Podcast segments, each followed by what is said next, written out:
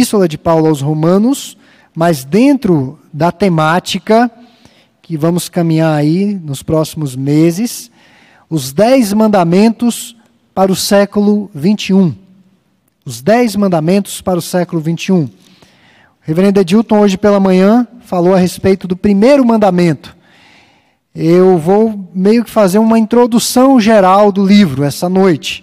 Prosseguiremos na semana que vem a partir do segundo mandamento e assim vamos caminhar em nossa sequência. Romanos capítulo 7, a partir do verso 7, que diz assim: Que diremos, pois, é a lei pecado? De modo nenhum. Mas eu não teria conhecido o pecado senão por intermédio da lei. Pois não teria eu conhecido a cobiça se a lei não dissera: Não cobiçarás. Mas o pecado, tomando ocasião pelo mandamento, despertou em mim toda sorte de concupiscência, porque sem lei está morto o pecado.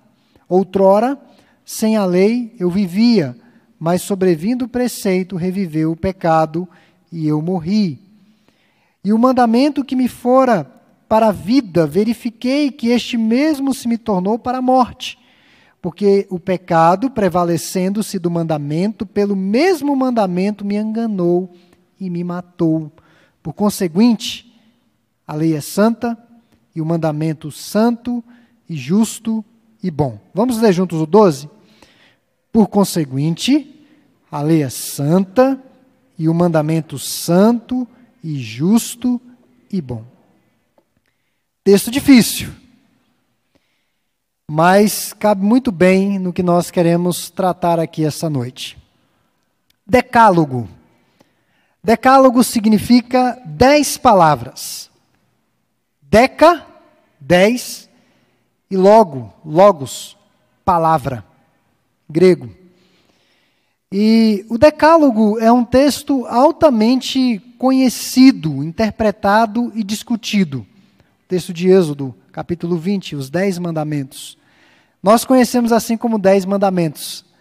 A Bíblia vai falar como Decálogo. Dez palavras. Confronta a rebelião dos nossos corações em relação ao Deus Todo-Poderoso.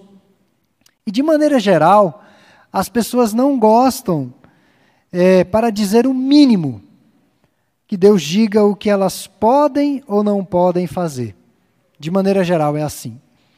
Na classe de catecúmenos, nós sempre frisamos dois pontos ficam em evidência. O primeiro ponto é que esse livro é a verdade.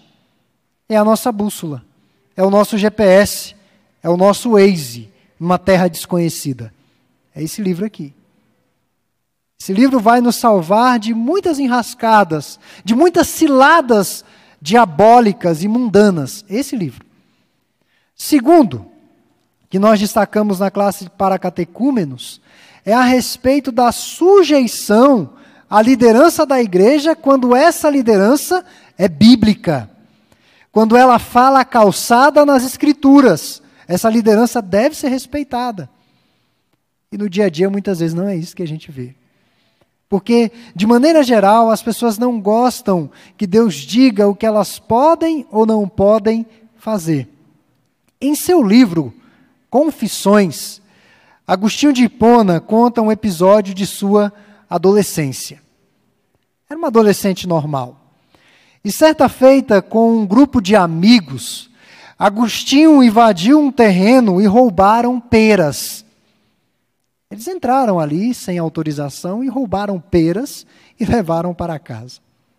E depois de convertido, um homem com mais de 30 anos, Agostinho passou em frente àquele mesmo terreno e ficou ali pensando, porque boa parte daquelas peras eles lançaram aos porcos. Eles sequer comeram das peras. Na verdade, em casa, eles tinham peras muito mais saborosas, muito mais doces do que as peras daquele terreno baldio. E Agostinho, ao passar em frente ao terreno, ele concluiu o seguinte: Nós fizemos aquilo por prazer de sermos ladrões por um momento, de quebrar as regras, de afirmar a liberdade, de mostrar que não eram prisioneiros de normas, de fazer o que queriam, o que dar na telha, ou o que dá na telha. Hoje pela manhã, na classe, eu deixei bem claro que ninguém é independente e ninguém faz o que quer sempre. Não faz. Tem dia que você não está muito disposto para trabalhar, mas você vai. Tem dia que você não quer fazer comida, mas se você está numa dieta muito rigorosa, você sabe como é que é. Você tem que fazer comida. Não tem jeito. Porque se você pegar uma comida de fora, você vai ter um problema de estômago, algum descaminho lá. Então você tem que fazer a comida. Então nem sempre fazemos o que queremos, mas há pessoas que acham que podem fazer o que querem. O adolescente, como foi no caso de Agostinho, acha que pode fazer tudo. É diferente você pegar um, um, um carro potente, de luxo, sei lá, um Camaro, para não fazer propaganda aqui, mas um carro de luxo. Coloca um carro de luxo desse para um jovem de 18 anos dirigir. Aí você pega aquele carro de luxo e coloca nas mãos de um homem que mais de 45 anos. Você vai perceber que é bem diferente a maneira como eles vão dirigir. Porque o, o homem mais experiente já tem uma noção de perigo, já tem mais medo. Talvez ele tenha um, dois, três filhos para cuidar, uma esposa muito nova para deixar. Ele já pensa: não, eu não vou fazer isso. Vou aqui com muito cuidado. Então, as pessoas acham que têm liberdade para fazer o que querem. Agostinho descreve é, com essa ilustração o nosso coração. E por que, que nós fazemos muitas vezes coisas que sabemos que são erradas, que podem até fazer mal à nossa saúde. Nós sabemos que mais cedo ou mais tarde as consequências virão. Não vai ser diferente com a gente. O prazer do pecado é provisório e não vale a pena mesmo, mas o ato de transgredir é como se o homem quisesse afirmar a sua autonomia de Deus. Eu não preciso de Deus. Isso vem desde o Éden. A essência do pecado é rebelião contra Deus, contra os seus mandamentos. Kevin DeYoung, que é um pastor e escritor estadunidense de nossos dias, mencionou um artigo publicado no site da CNN sobre os dez não mandamentos. Os dez não mandamentos. Esse artigo foi produto de uma consulta pública a nível mundial para a elaboração de dez não mandamentos. Eles receberam cerca de 2.800 sugestões de dez não mandamentos. E eu destaquei aqui apenas cinco dos dez que foram selecionados desses 2.800, dessas 2.800 sugestões. E eu coloco aqui o seguinte: primeiro mandamento, tenha a mente aberta esteja disposto a mudar suas crenças diante de novas evidências. Parece até uma coisa meio coach, né? Tenha a mente aberta. Esteja disposto a mudar as suas crenças. Isso aqui é perigosíssimo. Segundo, o método científico é o modo mais confiável de se compreender o mundo natural. Outro perigo também tem o seu lugar, mas não é o método mais confiável. Terceiro, cada pessoa tem o direito de controlar o seu corpo. Ela faz o que quiser com o corpo. Ninguém tem nada a ver com isso. Isso aqui é uma premissa para o aborto. O corpo é da mulher. Ela faz o que quiser com o corpo dela. Quarto, Deus não é necessário para que uma pessoa seja boa ou tenha uma vida plena e com significado. Deus não é necessário para uma vida plena e de significado. Isso aqui também é muito problemático. E o outro que eu destaco, por fim, um quinto, não há modo certo de viver. Não existem absolutos. Não existe norma, não existe padrão, não existe dez mandamentos. Para que dez mandamentos? Para que código moral? Percebam que é um, um atentado contra o que nós temos de orientação nesse mundo. Irmãos, contando algumas, experi uma, algumas experiências pessoais com essa ferramenta do Waze. Os irmãos não têm a menor noção do quanto essa ferramenta já me salvou. Não tem a menor noção. Porque eu sou meio ruim para endereço. Meio ruim. Então, ponho lá no Waze, ele me leva, ainda que passe por caminhos esquisitos, às vezes, mas eu chego no local de, de destino que, que eu almejo. A Bíblia é o nosso Waze. Esses dez não mandamentos é são uma tentativa de destruir aquilo que Deus estabeleceu como proteção para a nossa jornada nesse mundo. Há vários problemas nestes cinco não mandamentos que eu mencionei aqui. Mas o principal deles, a não crença na existência de Deus e a derrubada de todas as normas, coloca a humanidade à deriva das próprias e desordenadas paixões. As pessoas fazem o que quiser. E daí pode-se concluir que não há modo certo de se viver. Você já percebeu que quando você era adolescente você questionou algumas normas da sua casa, os seus pais? Por que, que tinha que dormir mais cedo? Por que, que não poderia sair de madrugada? Por que, que não sei o quê? Por que, que tinha que comer aquele tipo de comida e não outro tipo de comida? E quem tem filhos vê isso se repetindo. Eles começam a questionar o seu padrão de vida e meio que se rebelam, especialmente na fase de adolescência, ao seu padrão de vida. Eles querem ter o padrão de vida deles. Então, se não tiver um código de conduta que nivele todo mundo, que traga a, a norma, meus irmãos, nós vamos estar numa anarquia. Vai ser problemático. O que, que isso tem a ver com Romanos capítulo 7? Romanos capítulo 7 está falando sobre a lei, os, os mandamentos, esse código moral do Senhor relacionado com o pecado. E no contexto anterior ao texto que lemos, Paulo, sem muita explicação, faz aparentes negativas em relação à lei mosaica. E tais declarações poderiam levantar questionamentos aos seus leitores de Roma, especialmente os judeus cristãos. No capítulo 7, Paulo explica o que quis dizer ao se referir à lei em capítulos anteriores. E essa é uma das passagens mais polêmicas e difíceis da Epístola aos Romanos. Os irmãos perceberam que a leitura já é difícil, já é complicada de se entender a leitura. Mas Paulo inicia é, no, verso, é, no, no verso 5, ele questiona: a lei é pecado? E no verso 7 ele responde de forma bem enfática: não. Paulo afirma que o problema não é a lei, mas o problema somos nós. No verso 12, ele descreve a lei. A lei é santa, justa e boa.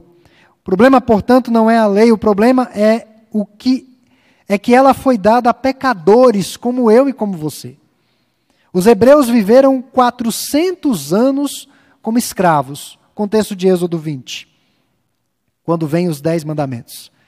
Eles haviam passado por 400 anos de escravidão, eram o povo de Deus, mas não tinham ainda a lei de Deus formalizada. E antes da lei imperava a tradição oral dos patriarcas. Portanto, Israel não tinha com clareza a lei de Deus para lhes informar qual era a vontade dele. Mas essa lei já estava no coração deles. Vou citar só um exemplo: José do Egito. Quando a mulher de Potifar quis se deitar com José, dentre tantas coisas que José disse àquela mulher, José disse o seguinte: Como que eu pecaria contra Deus? Não cobiçarás a mulher do próximo. Como eu cometeria tamanho pecado contra Deus? Não tinha lei. Não tinha lei naquele tempo. Quando receberam a lei, eles se mostraram entusiasmados para cumpri-la, mas não demorou muito para descobrirem que não eram capazes de fazer isso. Fracassaram em cumprir a lei do Senhor, aquilo que eles receberam inicialmente como um caminho de vida, e é isso que Paulo está dizendo aqui, na verdade se tornou um caminho de morte. O que dá origem ao adultério, ao roubo, falso testemunho, assassinato, desobediência, e busca de falsos deuses, conforme o nosso coração, é a cobiça. É o que Paulo está dizendo aí. A lei trouxe pleno conhecimento ao pecado. A lei É como que você estivesse, como se esse templo estivesse todo às escuras. E a lei é como se fossem as luzes. Você acende as luzes, você consegue perceber todo, todo o ambiente. Eu estava ouvindo o relato de uma irmã esses dias que estava com cataratas e ela fez a cirurgia e depois da cirurgia ela ficou extremamente triste. Porque estava vendo, não porque estava vendo bem, mas pelo que ela viu. Ela falou: "Estou extremamente triste porque eu estou extremamente triste porque eu estou muito enrugada." As cataratas não, não permitiam que ela percebesse. A lei lança luz ao que já existe. A lei não gera o pecado, ela evidencia, ela mostra. Quando a lei foi dada no Sinai, o objetivo de Deus era que o povo percebesse a necessidade de um redentor, de um salvador e de um Messias. A lei foi dada para isso, a lei é santa, porque a lei expressa o caráter de Deus, quem Ele é. A lei é justa, não passa da medida, porque promove a justiça verdadeira. A lei é boa, porque quer o nosso bem. É igual um pai e uma mãe com filhos rebeldes. O pai quer o bem, a mãe quer o bem, não quer que o filho sofra, não quer que o filho passe pelos desgostos desse mundo, quer, prote quer proteger. Mas, lamentavelmente, muitos têm que sofrer. Lamentavelmente, você vai ver sofrendo. A lei expressa a vontade de Deus para o nosso bem. Quando diz não adulterarás, a lei está protegendo a família. Quando diz não matarás, está protegendo a vida. Quando diz que não podemos oferecer falso testemunho, está protegendo a reputação do próximo. Quando diz não cobiçarás, está querendo proteger tudo que pertence ao outro, desde o seu cônjuge até os seus bens materiais. Quando diz para honrarmos pai e mãe, está querendo proteger as autoridades instituídas por Deus na família e na sociedade. Quando diz não terás outros deuses, não tomarás o nome do Senhor teu Deus em vão, está querendo proteger a verdadeira espiritualidade e os nossos, e os nossos corações da idolatria, a escravidão da idolatria. Então, meus irmãos, essa noite eu falei a respeito desse texto, uma breve introdução. Nós estamos numa guerra cultural, uma guerra moral. A igreja brasileira precisa urgentemente retomar a palavra do Senhor o retornar à palavra do Senhor. Algo que eu mencionei há poucos dias atrás, nós temos muitos evangélicos nesse país. E eu digo aos irmãos que se metade desses evangélicos nominais que existem no país, se metade vivesse a palavra de Deus, nós teríamos um outro país. Um país muito diferente. Nós temos muitos crentes, mas crente que mente, crente que fala palavrão, crente que cobiça o que é dos outros, crente que acha que vai ser salvo. Mas não vai. Viver desse jeito não leva ninguém para o céu. Se nós vivêssemos intensamente essa lei de Deus, pode ter certeza que o mundo seria bem diferente. O nosso país seria bem diferente. O melhor, o melhor local para se buscar instruções é na Bíblia. Não se pode dar ouvidos ao coração, mas somente ao nosso Senhor. Se quisermos viver bem, nós devemos viver ao modo de Deus. Os Dez Mandamentos têm o seu lugar de importância nas nossas vidas. Eles não salvam, de forma alguma. Nunca salvaram. Nunca esse foi o objetivo.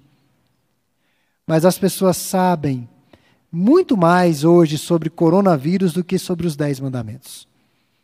Quando eu estava preparando essa introdução, eu fiquei pensando, Senhor, é uma vergonha para mim. Eu não tenho os Dez Mandamentos decorados. Todo crente deveria ter.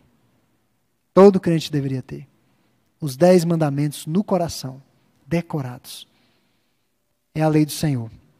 Talvez um dos comprometimentos que temos, tenhamos de fazer com Deus essa noite é, no mínimo, decorarmos os dez mandamentos. No mínimo. Sabe muito de coronavírus. Tem gente que tá, sabe mais que médico de coronavírus. Mas sabe pouco a respeito da lei do Senhor. À medida que caminharmos na exposição dos Dez Mandamentos, descobriremos que a lei nos coloca de joelhos, mostra o nosso pecado e nos leva diretamente para a cruz. É isso que a lei faz conosco. A lei nos humilha, mostra os pontos cegos que existem em nossas vidas e nos compele aos pés do Senhor, a buscarmos ao Senhor com mais intensidade. Você já parou para pensar como o nosso mundo seria incrível se todos os seres humanos cumprissem os dez mandamentos. Você já pensou como o mundo seria muito diferente do mundo em que nós vivemos? Pense um pouco nesse mundo ideal. Não existiria fraude, não haveria necessidade de tribunais, porque não teria roubo, assassinato, estelionato, não haveria necessidade de contratos, de prisões. Muitos das síndromes emocionais sequer existiriam, porque algumas pessoas adquirem problemas emocionais porque passam por uma situação de aperto e de perigo, que gera um trauma, um problema emocional. Eu conversava esses dias com uma pessoa que presta serviços aqui para a igreja, acaba, havia acabado de sofrer um assalto, disse que chegou ali no restaurante, na Praça do Bicalho, semana retrasada. Chegou no restaurante, tinha uma pessoa observando, quando ele sentou à mesa para alimentar-se, meteu um revólver, levou a chave do carro dele, levou o carro dele com ferramenta e tudo. Ele falou, pastor, agora eu estou andando assim de um jeito que o senhor nem imagina. Eu estou com medo de tudo e de todos. Quando alguém olha para mim diferente, eu já fico tremendo. Ele conseguiu recuperar o carro, conseguiu recuperar as ferramentas, mas o que estava na frente do carro levaram. Pense, irmãos, no mundo ideal.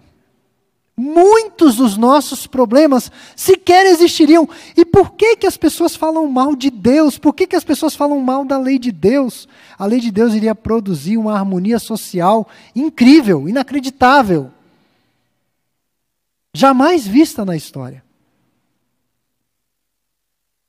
Mas que ao progredirmos nessa série, fiquemos deslumbrados com as maravilhas da lei do Senhor. Que Deus nos ajude a ter discernimento a essas maravilhas, que, que a palavra do Senhor continue a nos conduzir. Que sejamos confrontados, sim, mas que o Senhor possa realmente nos tirar de caminhos perigosos de caminhos que podem nos fazer mal. A Bíblia tem uma expressão que, que é assim enigmática para muitos. O texto bíblico diz que muitos serão salvos como que pelo fogo. Essa expressão deu, deu origem no romanismo ao purgatório, o chamado purgatório.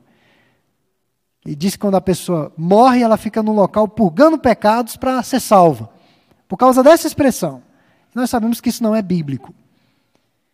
E os melhores intérpretes afirmam que esse ser salvo como que pelo fogo é o crente que é um eleito, mas que é desobediente. Então a pessoa vive passando por apuros, vive passando por perigos, como que se ela passasse pelo fogo. Você já queimou alguma parte do seu corpo por acidente? Por acidente. Uma panela quente que você pegou com vontade assim. Acabou de fazer a comida, você ficou sem atenção e colocou a mão naquela panela quente.